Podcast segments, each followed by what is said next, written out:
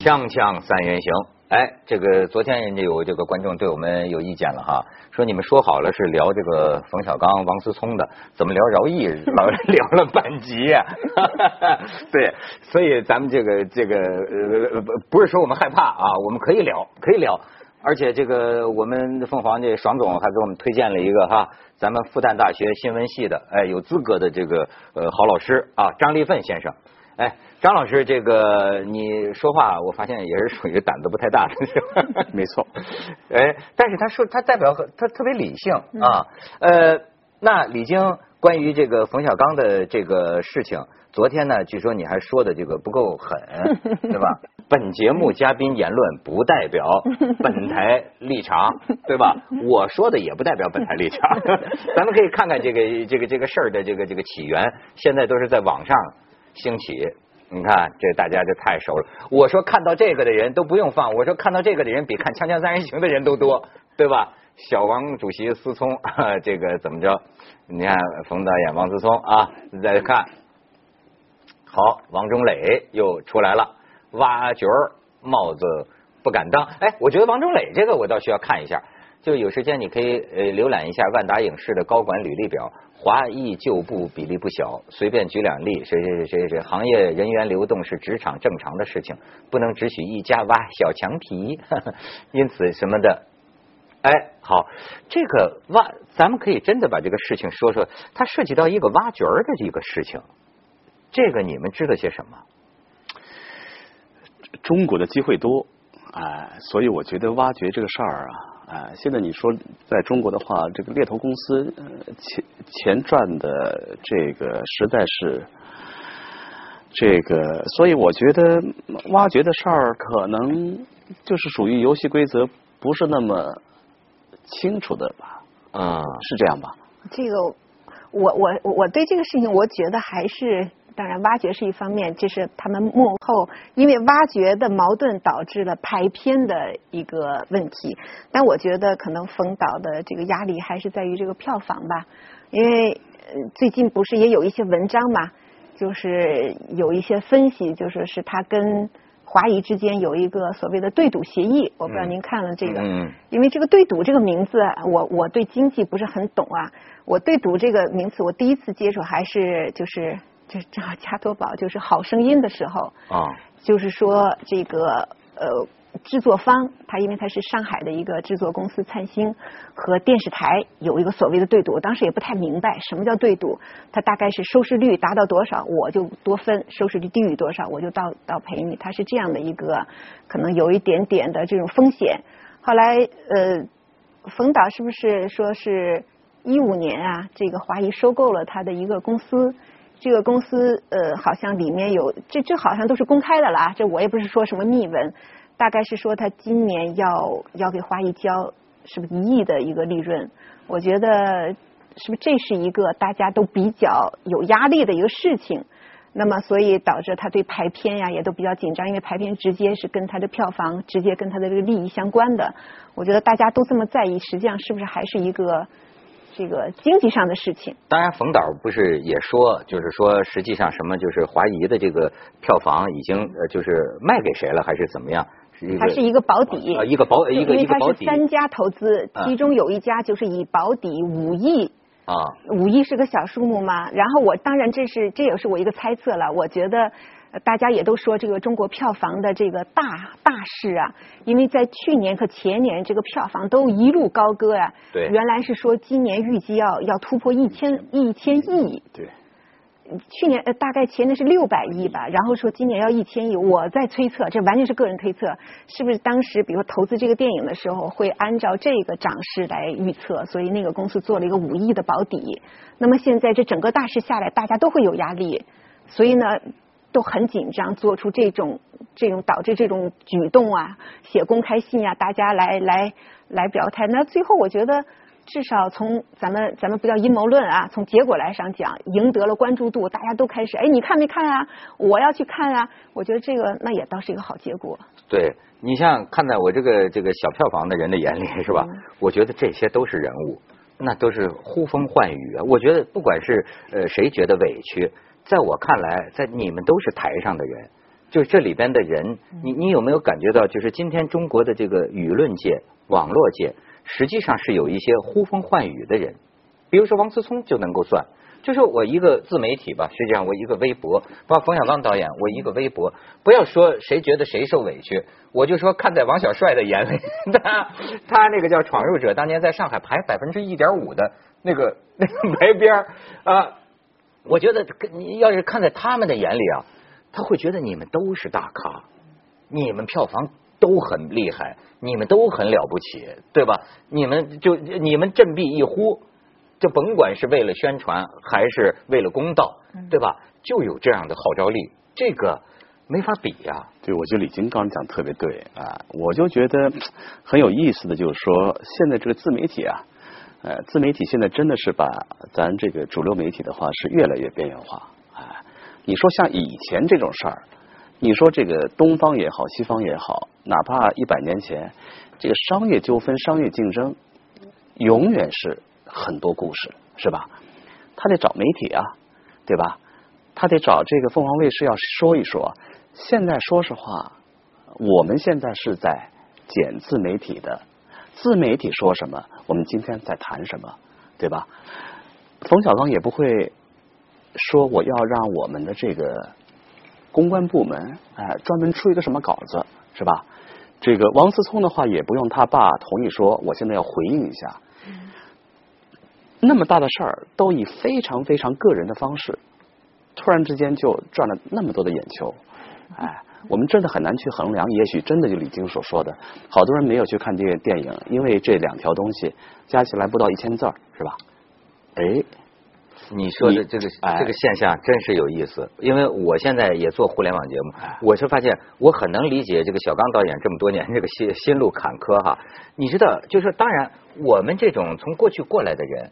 我们还是那种观念，觉得哎，我就是给你做个节目啊，做个节目就扔出去就好了，然后看看自己运气怎么样。但是现在你发现，一跟你自己相关了，你的孩子，哎呦少不得，你自己得登台卖唱，你自己宣传。而宣传，人家到最后网站会说，最好的宣传呐，其实不是我们给你宣传，最好的宣传就是你的微博。嗯，你这 你明白吗？就是你你做这节目。不是，人家说我就加强宣传，加强宣传，开了一个会，宣传最后呢落我头上，就是落落也不也不能说单独落我头上，就是很大一部分就是你自己得宣传。怪不得你微信上都吆喝了。你得发朋友圈。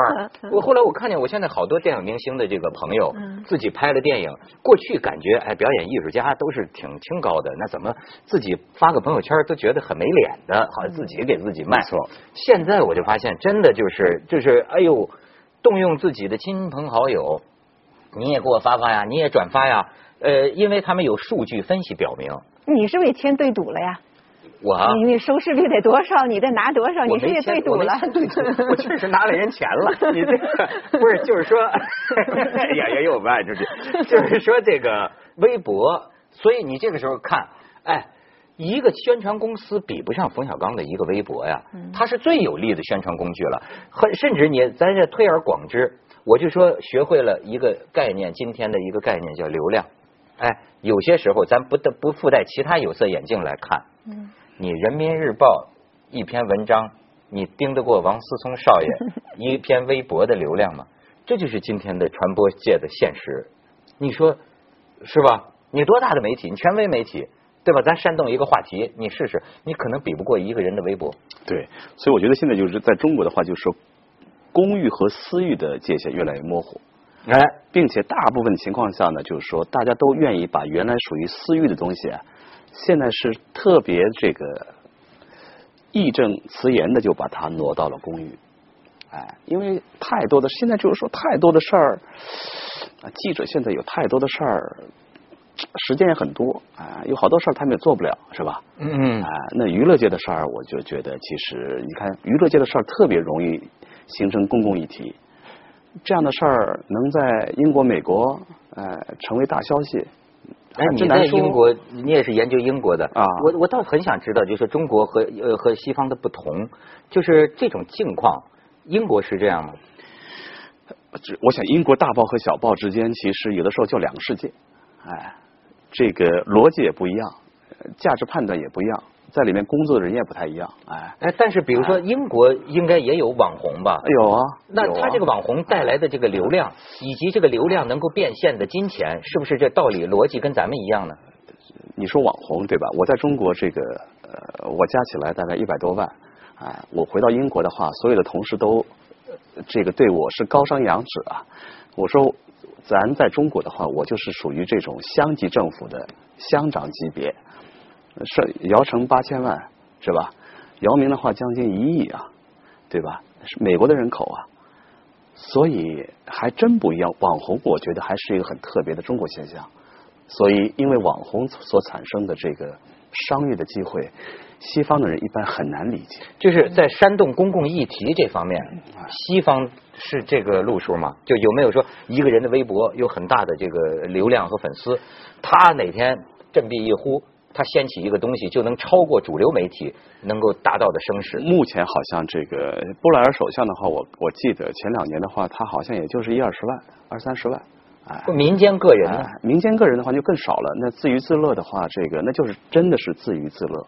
哎，所以网红这个概念，这为什么咱的自娱自乐，某些名人的自娱自乐，就能一下变成全民性的一个流量？但是照您说这意思，这个这个这个规律在西方不是这样的。我觉得咱中国人，我觉得就是真的就是能够，尤其是过去的十年，哎，咱已经穷惯了，哎。我在西方的公共场所，你看到有那么多的广告吧？我们中国的公共场所，真的几乎你能够把每一片墙都贴成广告，所以都是小墙皮，都是墙皮。你到希斯罗机场，你看到太多太多的空白的墙，我就在想，我说在中国的话，早就贴上，早就贴上了，是不是？那是不是说明他们落后了？咱我觉得绝对是呃西方落后了，这是毫无疑问的。哎，你说现在我们有多少的人因为是网红，最后成为了千万富翁，多的是，对不对？对，我就是说，他这个流量能变现呐，对呀，能变现票房，能变现金钱，这事儿很很了不得呀。没错。我我觉得，就是说，现在这个自媒体的它的这种跟主流媒体它它的这种抗衡啊。从主流媒体吸引眼球、吸引流量，这这这这是一个趋势。你看，这个又说到特朗普了。特朗普半夜三更在 Twitter 上发个什么东西？说这次希拉里还老拿着做文章吗？说一个在半夜三更、半夜三凌晨三点发 Twitter 反驳一个人的人，怎么能让他拥有这个核武器的钥呃这个这个叫密码呢？意思说他控制不住自己的情绪，但也说明特朗普也在用这个来发动，没错，呃，发动和笼络支持他的人。说这个是。这个是一个趋势，但我觉得我理解张老师说的意思，就是中国的这种，咱先也不能用那个词叫屌丝哈，就是这个底层的这个这个这个人群太大了。你看这个网，我今天早上看我们同事给我发的一个，他就是在讲有一个有一个网红了，呃，新入到一个什么直播平台，然后他现在已经赚了两点八亿个那个平台的什么币，然后等值于两千两百多万人民币，才三个月。然后天天就是在那直播，然后我因为之前我们每周开选题会，大家也在讨论直播，我之前都没有把这放在心里。我说那个多低级啊，天天都直播些什么？后来一看啊，这也是我们现在东北人民的一个事业，就是大部分都去做直播了。哎，东北人民有这特长。对对对，反正闲着没事就是聊呗，然后又有小品演员的那个特质。但是现在真的，你你你不得不正视这个现实，就这么大一个人群的一个量。所以，为什么中国会诞生这种网红？我觉得这个其实也是挺值得去研究和深挖的一个现象。真是值得研究。对，所以说，你看，我也有一个微博叫“说吧文涛”，大家给我增加点流量啊。我得跟着潮流走。锵锵三人行，广告之后见。我要讲一个我的感受，可能呢，很多中国的电影的导演，尤其是艺术片的这种导演，呃，他会不高兴。但是呢，呃，结果你不会不高兴，因为我的朋友昨天晚上给我诊断出来，我是有病。我是有病，我不能代表中国的观众。就是啊，这就张张教授，你知道，我一直觉得很困惑的一件事是啊，我是不会去看这些个不是大制作的电影的。我有一种这个心理，嗯，就是比如说啊，像当年就特别好的，像现在他们说《驴得水》特别好啊，这种呃这种片子，呃，还有一些个就是这种呃喜剧片呢，中国拍的很好的片子。你知道我有一个很简单的原因，就是说啊，我。我觉得没必要去电影院看。就我知道你特别好，但是呢，我就觉得这个看碟就行了。我说我不要，我说为什么？你看，我说我要去电影院看呢，那看什么奇异博士，嗯哪怕是变形金刚，我认为就是说这些是值得去大电影看的。那些个拍的特别好的艺术片啊什么的，我是一定要看的。但是我不我不会选择，不会去看电影院。我说你说这是什么心理呢？这我有一个朋友真是了解我，昨天晚上跟我说，他说你跟所有人都不一样。就说你本质上是惧怕出门的自闭症患者，我说他一下解答了我的问题。你知道，这对于这个自闭症，当然不要歧视自闭症，自闭症另有定义啊。说的就是那种啊，像我属于一种宅的吧，嗯，出门对我来讲是件非常大的事儿，我必须精打细算，也有我就必须进行这个比较，你知道吗？就是说，哎呀，出门对我来说像盲刺，就是我不爱出门，所以我出门去趟电影院呢，我就得。就说这部大片儿，比如说《阿凡达》，包括像李安的这个一百二十帧呢，四 K，这不得不去电影院。但凡能不去电影院，我都不去。所以你看，我是这样一种个人的一种一种特点。那这讨论不是你的这个这个电影品味的问题了，这是讨论你的这个个性、心理和这个你刚才不分析你自己有人格缺陷的问题。不是，我就通过这儿 了解大多数人为什么会去看这种呃艺术电影，他们也会去看，你知道拍的好哈？为什么呢？他们我那朋友就说了，说我们就不同，嗯，出门对我们是高兴的事儿，是什么叫什么叫 social 啊？就是嗯是开心啊，周末是看电影是我们的一种生活方式。那出去当然呃可以有有有有话题的电影都可以看一看，嗯对吧？呃，这我想是不是呃中国很多观众的一种心态，就是他他本身就是要出门嘛，出门看电影是个很好的内容。但文涛出门的话，他这个麻烦太大了，麻烦太大了，这个问题。不不，您您误会，我不是说因为我有名或者不是不是这个意思。这确实是一个性格上，我我我不我不干这行我也不嗯。我们家人，我爸几十年都没出过门，也不是就除了上班，就是他我们家人性格就不太爱出门。就我的我我我讲这个还有一个一个困惑，也是传播学上的一个东西哈，就是现在不宣传不行，嗯宣传不爆不出个爆点不行。嗯可是呢，我现在有一个，也是也可能是我个人的心理病症啊，这这不见得是普遍心理，我必须说明，我有点担心，就是过分的喧嚣和宣传啊，会使这个我们的观影体验呢，会使这部电影褪色。嗯，就是我从上几次我就发现这个东西了，就是说啊，按说一部电影被过多的谈论，应该说是会让我们进电影院。嗯但是为什么我现在觉得啊，电影之外的东西聊的太多了之后啊，其实我看电影的时候会出戏，而且就是你你怎么就会觉得你有这个感觉吗？对，就是有的时候你就觉得很多东西你其所以对，就是很多人不在讲到王思聪和冯小刚这个事情的时候，也有一些人呼吁说，咱们不要聊电影外的事情了，你最终还是要谈的不是电影吗？你要谈论这个电影值不值得看，这个电影拍的好不好？现在我们都在谈电影之外的事儿，一会儿说这个挖叫什么挖挖掘是挖角嗯 小墙皮的事儿，一会儿又说这个排片的事儿，咱们回到这个电影，这电影本身值不值得看？所以现在一个副作用就是说，你为了让大家去看这个电影，你提前去消费了那么多，你因为你要制造一个效应是吧？让大家都在炒这个话题，结果你消费了那么多，呃，包括原来有把这个范冰冰说去华师大。什么被人赶走，说也是都挂在一起的，弄得很多人他确实都是有这种反应，就是我我我我我烦了，我不看你还不行吗？你们所有的这些也有这些阴阴谋论，你们所有的这些都是套路，套路什么？就是让我们进电影，那我就不进你这个套路。我觉得很多人是这样，就是他已经有逆反反应了。另外一方面呢，我觉得还有就是对我来说。就是你一个人，他不也讲吗？一个人的就是幸福指数或者你的期待指数是你的满足指数是跟你的期待值相关的。你看了太多的，你的期待值可能就不一样了，不一样了，所以你看东西你觉得不这传的不如我的期待，所以你的观影体验就不好。我觉得这是两方面的，会伤害，会有一种伤害的。呃，您您说，我就我觉得你刚才所说的这个讨论，我特别同意。